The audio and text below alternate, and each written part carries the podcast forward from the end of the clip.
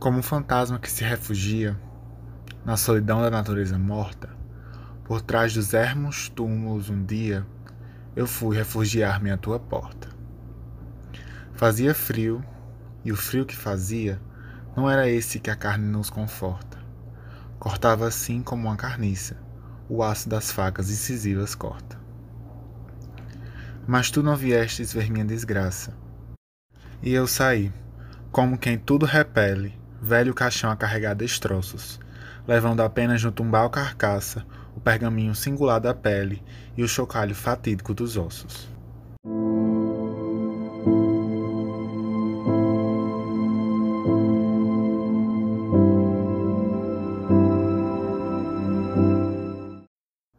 O poema que foi lido ele é da coleção de Augusto dos Anjos, Eu. E eu vou tentar falar sobre eu. Não necessariamente eu, André Bucarini, mas eu, o ser humano. Nascemos sozinhos, isso é uma coisa óbvia, não é? Apesar de existir várias pessoas ao nosso redor, nós estamos sempre sozinhos. Mas no fim, nós só somos 100% nós mesmos sozinhos. Devido a todos os estigmas sociais criados de comunicação, de representação, nós não nos conseguimos expressar 100% para os outros. Talvez nem queiramos nos expressar 100% para os outros. E a partir disso, você começa a ter diversas crises existenciais que foram que foi o que Virgília e Clarice fizeram, ambas seguindo vertentes diferentes, mas muito parecidas em alguns âmbitos.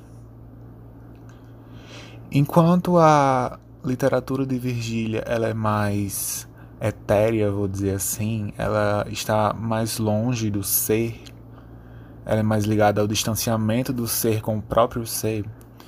A de Clarice ela é mais próxima ao ser, ela tenta identificar o que o ser é, o que o ser representa e como ele se comporta.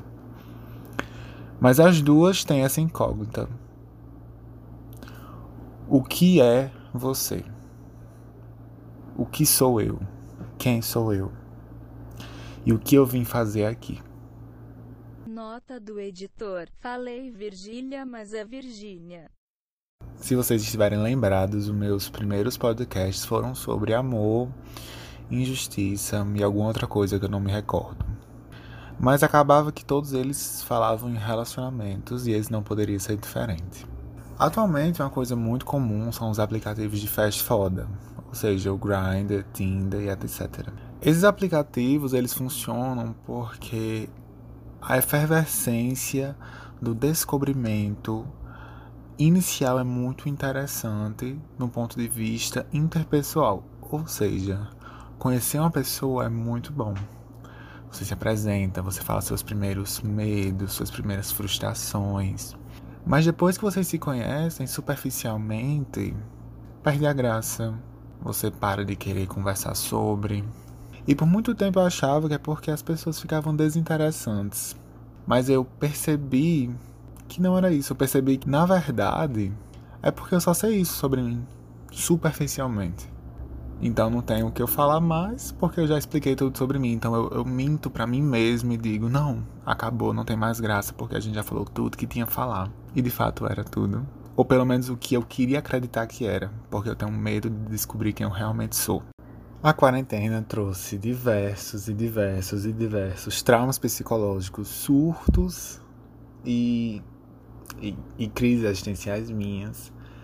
Mas com essas dores, o conhecimento também veio junto aí, veio no mesmo pacote. E eu comecei a prestar atenção em atitudes que eu tinha, ações que eu tinha e coisas que eu falava que eram contraditórias àquilo que eu acreditava. Então, conviver com você mesmo, para as pessoas nesse momento atual, foi uma coisa muito assustadora. Porque, no fim, é só você e você. Sempre. Vocês têm amigos, vocês têm família, namorados e namoradas. Mas acaba que é só eu. Agora, por exemplo, Eu estou falando para um celular dentro do meu guarda-roupa, tentando diminuir os ruídos que há em volta ruídos de objetos, não de pessoas. E você provavelmente está escutando isso sozinho. E deve estar pensando. O fato de pensar já é uma coisa solitária. Ninguém tem acesso a seus pensamentos. E se ninguém tem acesso a seus pensamentos, por que é tão difícil aceitar que somos solitários? Se, se o ato de pensar já é o maior ato de solidão. A quarentena me fez refletir sobre essas coisas. Estar sozinho não é uma coisa ruim. Afinal, os seus sentimentos, eles são coisas que só você sente. Tristeza, alegria, são coisas que você sente e que as pessoas sentem, mas de jeitos diferentes do seu. Mas o maior sentimento que ele é sentido de maneira individual e de maneira especificamente particular é a dor.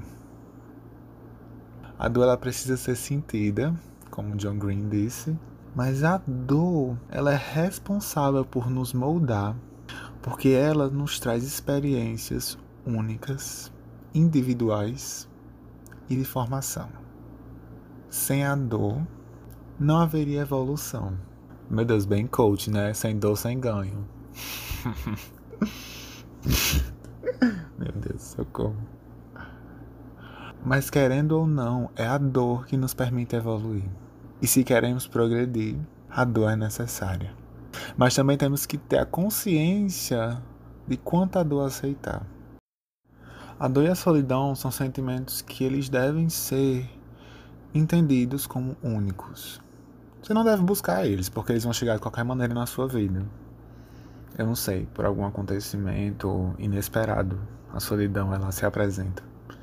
E a dor é algo inevitável ao ser. Se o ser vive, ele sente dor. Mas toda dor e solidão elas vêm com um motivo. E deve ser tirado algum ensinamento deles e não se deve buscá-los e nem querer que eles se estendam muito. Porque a dor e a solidão, no fim, elas só estão em contraste com as coisas belas da vida. São as amizades, as risadas, as conversas sem necessidade, as fofocas trocadas, então, gente, eu já não lembro muita coisa do que eu falei, eu já me perdi aqui algumas vezes, porque ao que parece eu não, não sei falar direito. Então eu tenho que gravar várias vezes a mesma coisa e, e as coisas perdem sentido para mim. Então já não lembro se eu consegui passar meu ponto, porque eu não fiz roteiro, então não lembro o que exatamente eu falei. Porque eu queria que fosse uma coisa mais eu, sabe? Eu, eu, falando loucamente para um celular, de madrugada. Mas o que eu queria passar de verdade é que entenda que os seus sentimentos são coisas que irão sempre fluir. Eles sempre serão diferentes dia após dia. Tudo vai passar na sua vida, a dor e a solidão e consequentemente a felicidade. Então é importante que você aprenda com isso, com esses seus sentimentos, com essas dores, com essas tristezas, com essas solidões e felicidades. E principalmente, se respeitem.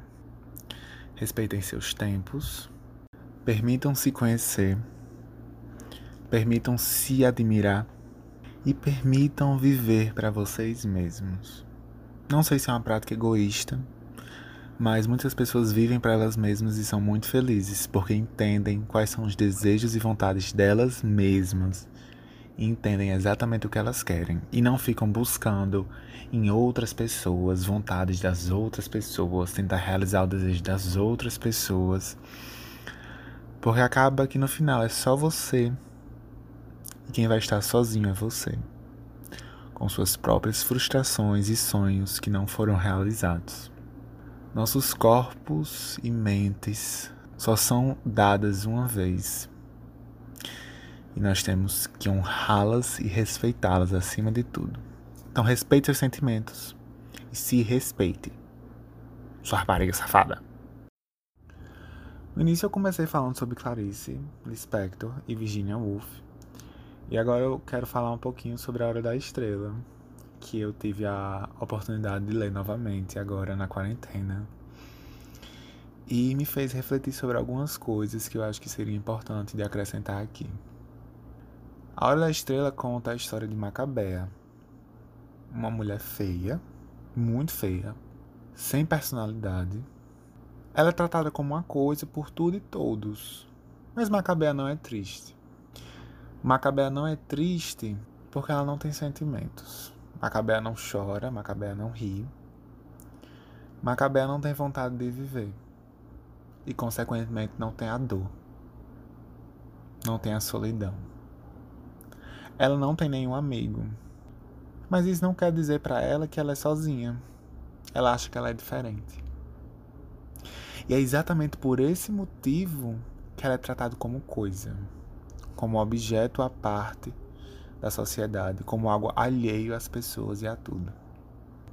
A hora da estrela, que é quando Macabé é atropelada, é a primeira vez que Macabé sente a dor Macabéia vê que está rodeada de pessoas que ela não conhece, então ela se sente sozinha. E é a primeira vez na vida dela que ela se sente feliz. Porque pela primeira vez na vida dela, ela é uma pessoa. Porque ela sofre, ela chora e ela sente a dor.